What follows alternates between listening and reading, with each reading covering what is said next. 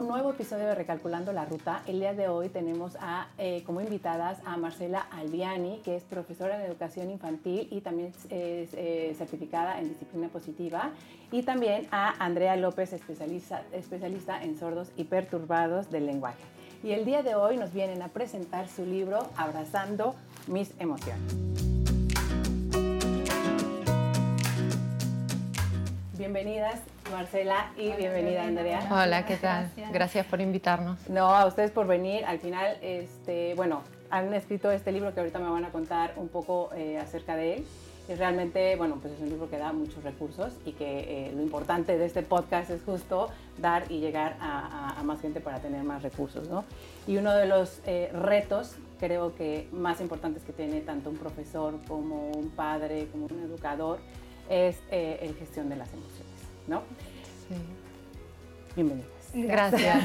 Gracias. Y bueno, me gustaría primero eh, que me platicaran un poquito la historia de cómo surgió, cuál fue el motor de escribir este libro, que realmente yo creo que desde ahí empieza este, la emoción y la, lo bonito ¿no? de llegar. ¿Cuál, fue el motor? De esta aventura. De esta aventura. Bueno, te cuento un poquito, Marcela y yo nos conocemos hace muchísimos años y siempre compartimos en nuestro día a día nuestras experiencias con nuestros hijos, con nuestros alumnos, nuestros peques, nuestros hijos adoptivos.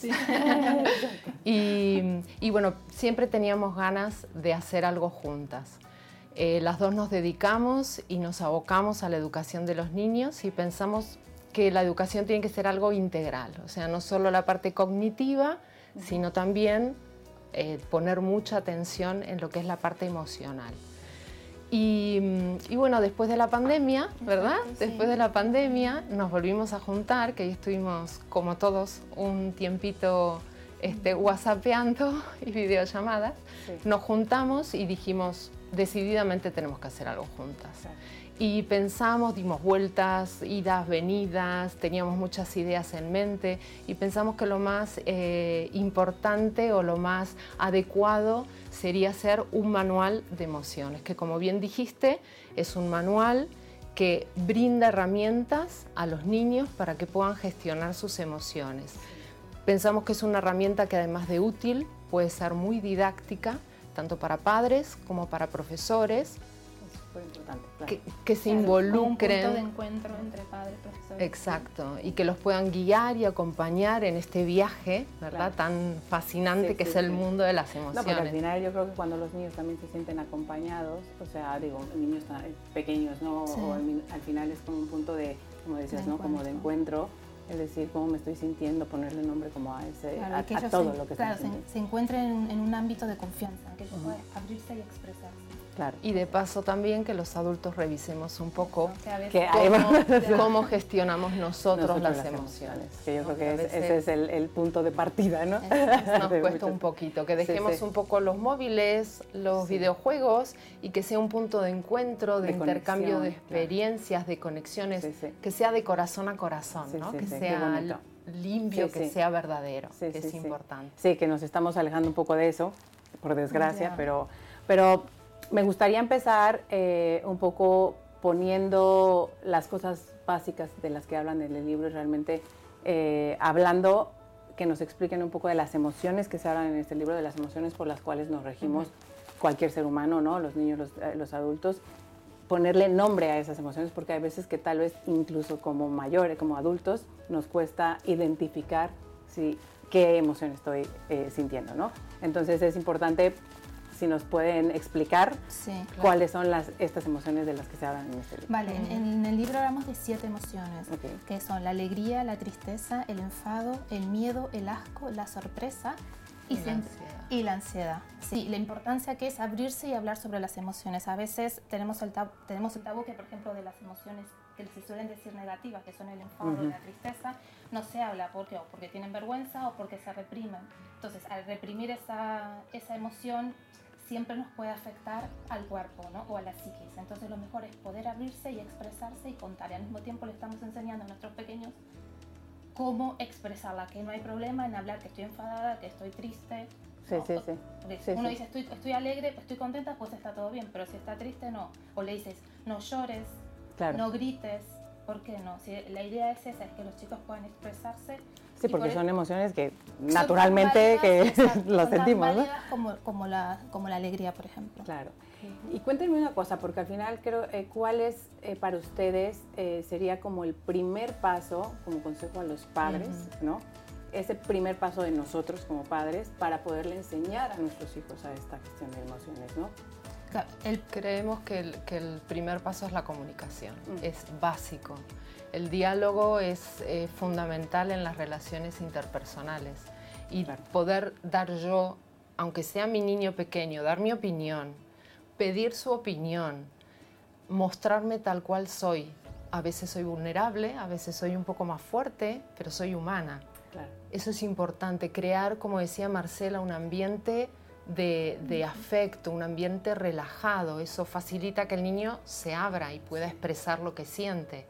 Todos esos son factores que intervienen y facilitan la comunicación. Entonces, de confianza, ¿no? Sí. Exacto, crear un vínculo, estrecha el vínculo y hace que tanto nosotros como ellos eh, tengamos una comunicación muchísimo mejor, hacer una escucha atenta, mirar a los ojos cuando te estoy hablando.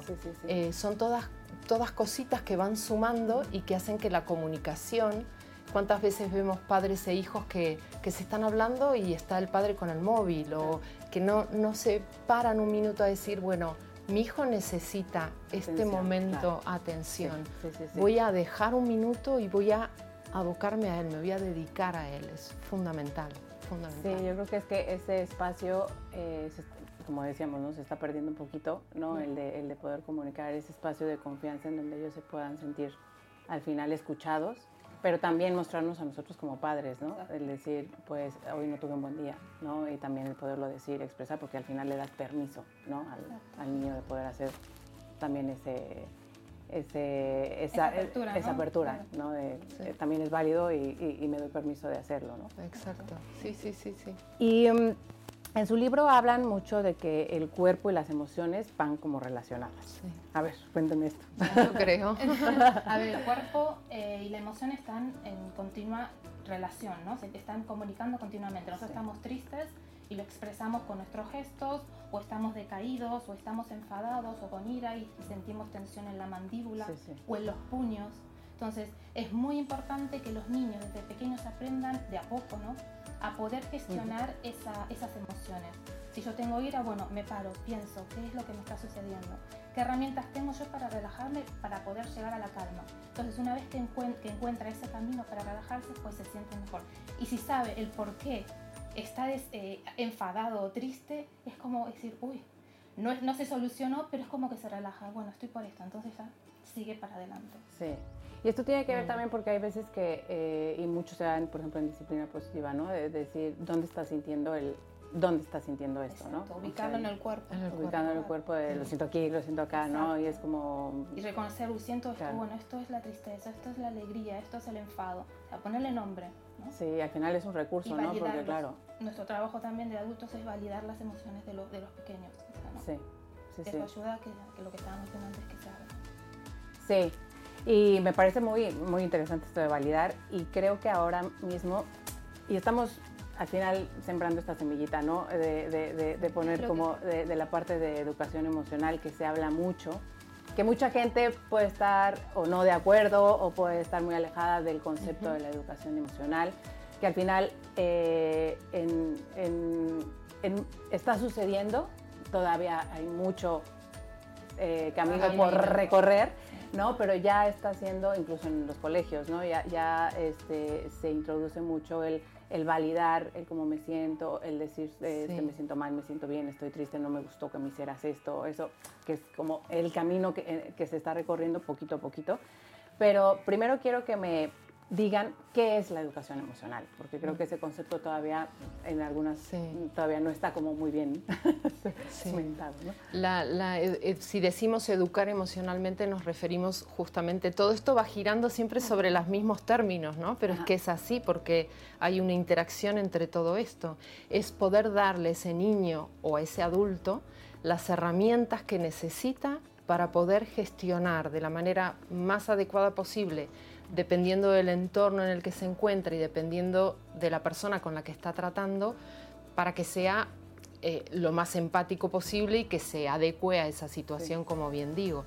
Entonces, los tres pilares fundamentales de la educación emocional son la emoción, la cognición y el comportamiento. Como Marcela decía, siento una emoción, la paso al, plano cognitivo, le doy un nombre, la reconozco, la acepto con la mayor naturalidad posible y el comportamiento. Tengo una conducta que se adecue lo mejor posible dentro de lo que pueda a siempre con respeto hacia el otro y con empatía también. ¿no? Eh, la idea no es encontrar un culpable de lo que yo estoy sintiendo. Nosotros en el libro tratamos en el manual el mensaje yo y el mensaje tú. El mensaje yo, yo me siento, yo me hago cargo de lo que estoy sintiendo. es importante. Yo siento esto. Siempre se lo dejamos a, Que es más fácil dejarlo fuera que decirme, hacerse responsable. Estoy sintiendo esto, pues me quedo con esto, veo qué es lo que me está pasando, qué me pasa en el cuerpo y trabajarlo uno. Y me gustaría, si tengo obviamente posibilidad, hablar con esa persona y decir, me siento incómoda cuando pasa esto. Me gustaría que cambiaras tu actitud o me gustaría que, pero no, tú tienes la culpa porque... Tú me haces sentir así. Exacto. No, no, es algo que tú tienes ya integrado y que te, estás, te está despertando algo, ¿no? Exacto. como de alerta de algo tuyo. Y si nosotros logramos eso, es nuestro granito de arena a la sociedad. O sea, vamos a aportar. Claro. Al final, ¿cómo creen que, puede repercutir esta, si realmente todos estuviéramos como muy conscientes en la educación, eh, en la educación emocional, cómo podría eh, eh, repercutir en la sociedad en un futuro? Yo creo que es eso, que mejoraría muchísimo a nivel emocional no nos enfadaríamos tanto en el, en el, coche cuando hay un atasco, cuando se cuela alguien en la cola del supermercado, o no habría tantas malas contestaciones, creo que no habría tanta agresividad. Yo estoy viendo mucha agresividad. por ejemplo, uno, uno está enfadado por una X situación y va a encontrarse en un ámbito social. No es lo mismo que vayas tranquilo, que vayas enfadado por una situación fuera que no tiene nada que ver con ese momento. Entonces lo vas a tomar las cosas de diferente manera. Si tú estás enfadado o te encuentras con una situación, te va a ser más difícil sobrellevarla. Una situación complicada a que sigas tranquilo. Claro.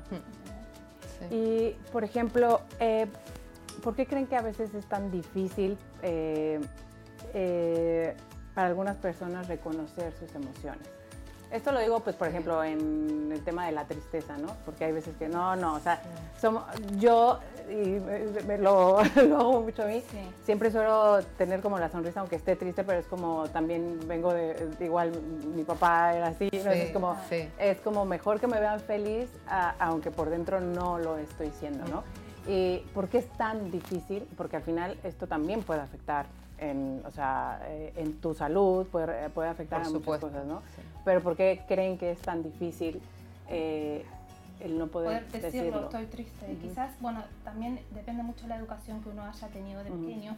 Si, si, le dieron la oportunidad de abrirse, de poder, de poder expresar qué es lo que siente, o a veces también puede ser porque por miedo o por si no voy a reconocer que estoy triste, entonces lo, lo, disimulo, ¿no? no estoy bien, no. por vergüenza. Por vergüenza. Por vergüenza, sí. Sí, sí, Como que no fue permitido, ¿no?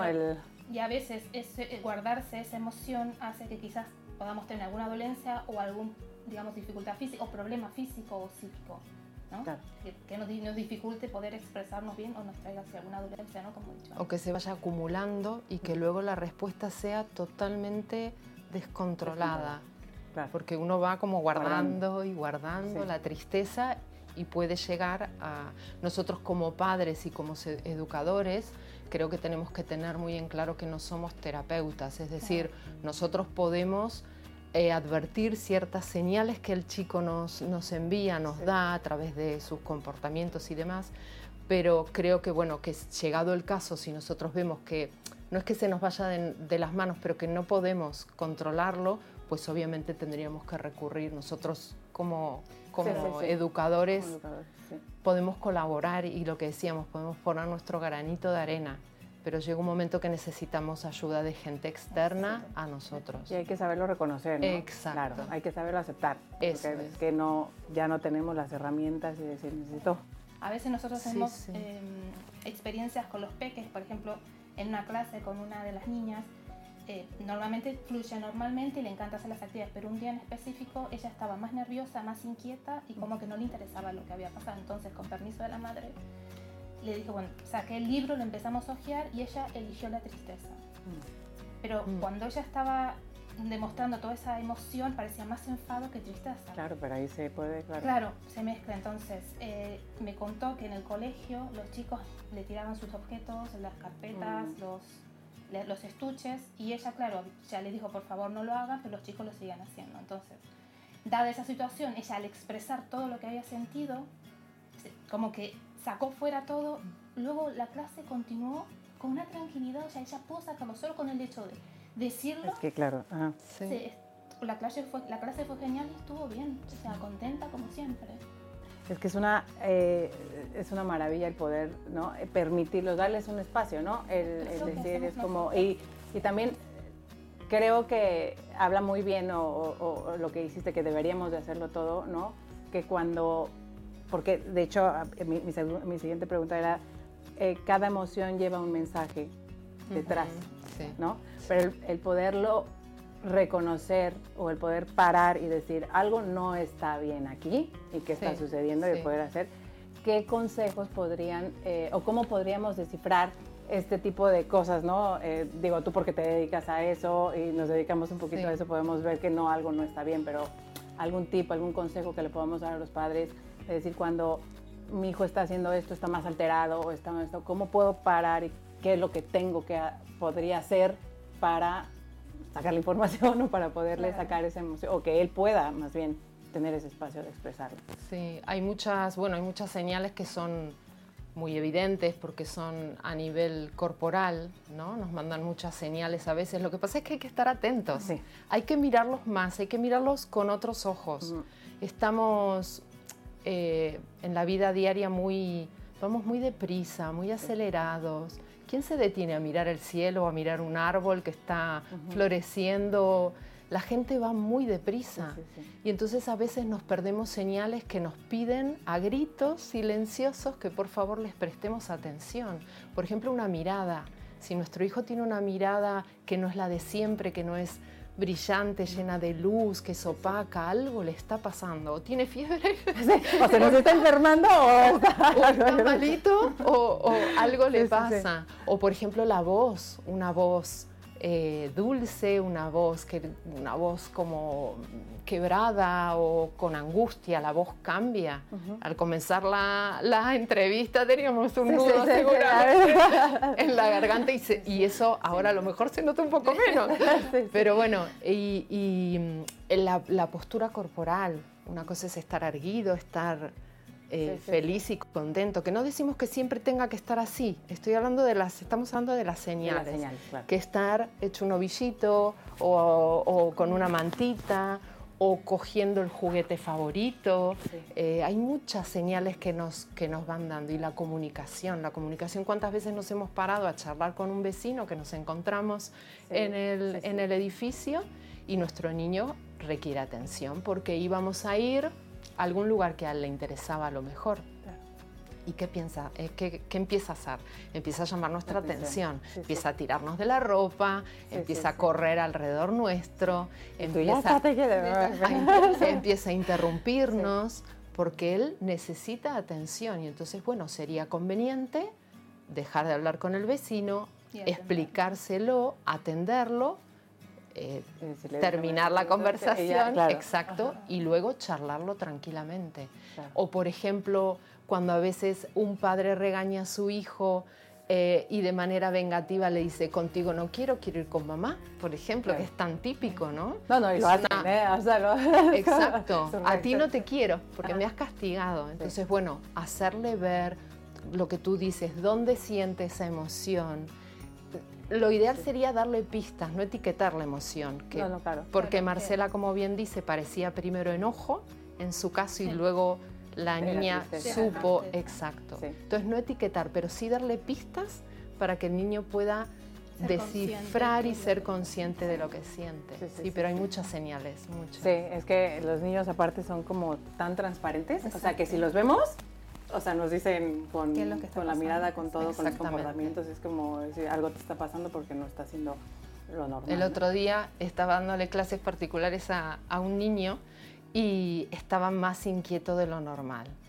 Y le digo, ¿qué te pasa hoy?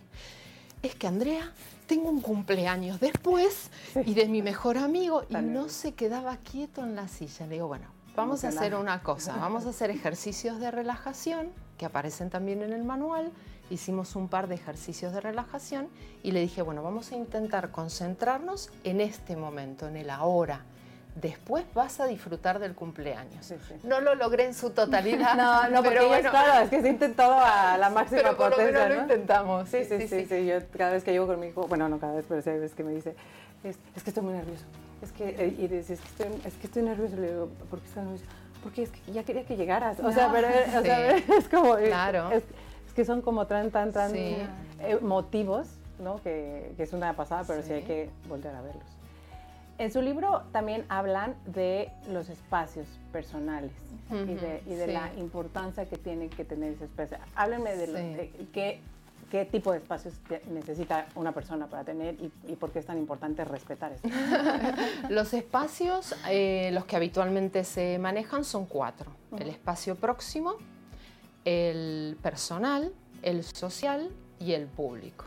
El espacio próximo, como su nombre lo indica, es el más próximo a nosotros. Es el que compartimos habitualmente con las personas con las que más confianza tenemos. Nuestros mejores amigos, nuestros padres, nuestros abuelos, nuestros hermanos, la mascota, que no hay que olvidarse de la mascota, que, es muy importante, en la parte emocional es fundamental.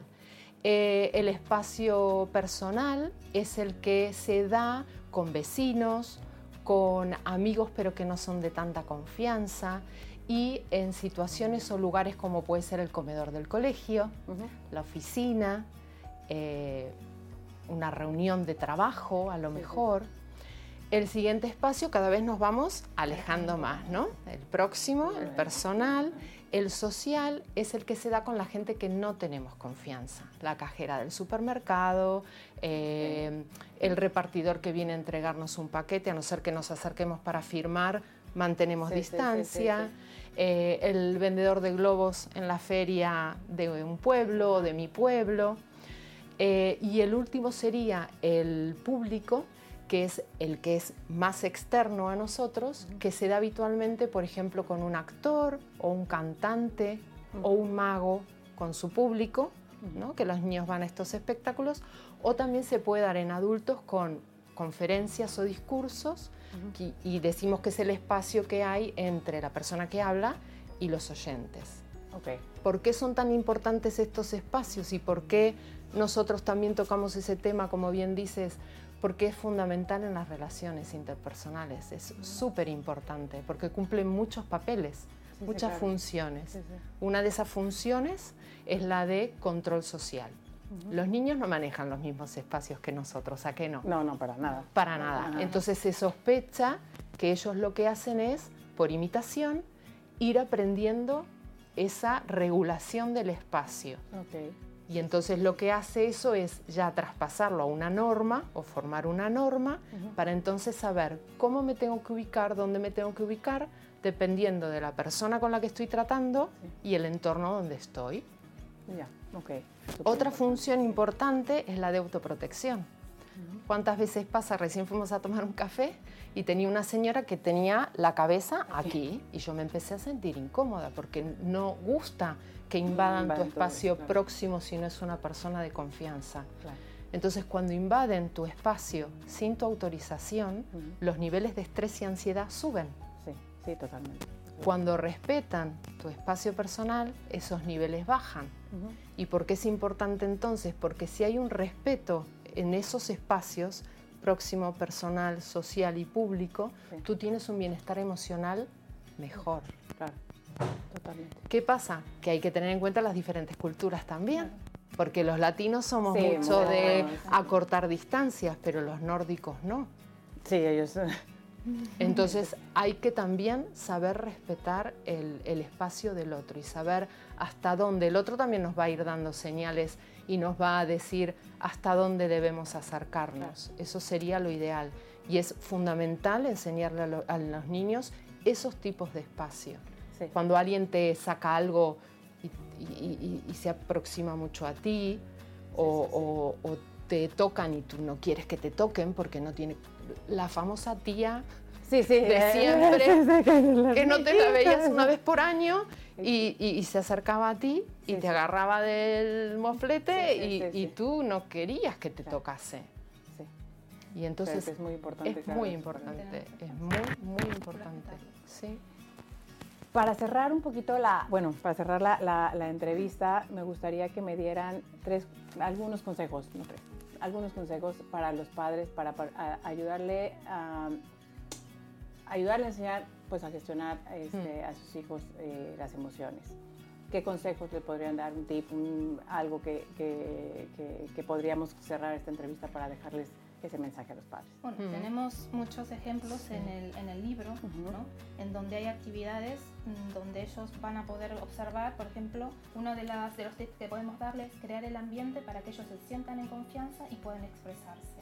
Em, por ejemplo, cuando vemos una película y sucede algo, por ejemplo, estamos viendo El Rey León y es un momento muy triste y el niño se pone mal, pues quizás es el momento para parar y abrir, abrirse y hablar sobre las emociones. Ah, em, ¿Qué otros ejemplos Leer cuentos, o sea, volvemos a lo mismo, la comunicación, ¿no? O sea, leer libros que tengan que ver con la emoción, a ver qué despierta en ellos, tener buena comunicación.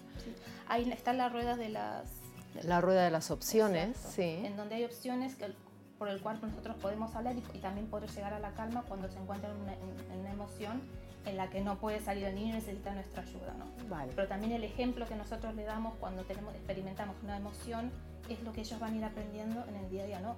Le vamos a ayudar a, ir gestionando las emociones, que es reconocerlas, ubicarlas en el cuerpo, nombrarlas y nuestro trabajo es validarlo también. Sí, fenomenal voy a hacer aquí un paréntesis. ¿En qué momento se tiene que hablar de esa emoción? Uh. cuando los chicos lo necesitan. Claro, pero me refiero, estoy, está súper enojado el niño. ¿Es un buen momento, o sea, es, es, un buen momento o es...? Quizás parar un poco y dejarlo que pase la tormenta Exacto. Y después, abordar, porque, en realidad lo que queremos es en ese momento hablar con En realidad es que no escuchan, claro. En ese momento no van a no van a ponerse a pensar y decir, "Ay, mi madre me está hablando, mi padre", no escuchan, están en su burbuja de enfado y hasta que eso no pase y luego sí darle las herramientas para ver en otros ejemplos en, en, en la calle, en las cafeterías, en los restaurantes, está lleno de ejemplos lleno de ejemplos. No, no, no, Cómo lo manejan. es, es, es, muy... Se ve, se ve, se ve en, todos lados, en todos, lados. Pero siempre es muy buen momento para hablar de las emociones. Siempre. Sí, sí, sí. Siempre. Pues no tengo más palabras de agradecimiento porque me encanta hablar de este tema. Este, para mí es fundamental en la vida, tanto para un adulto como para los niños, más para los niños porque al final ellos son nuestro futuro. Eh, y les agradezco mucho y también muchísimas gracias por escribir este tipo de libros, ¿no? que es una maravilla tenerlos como, como herramienta.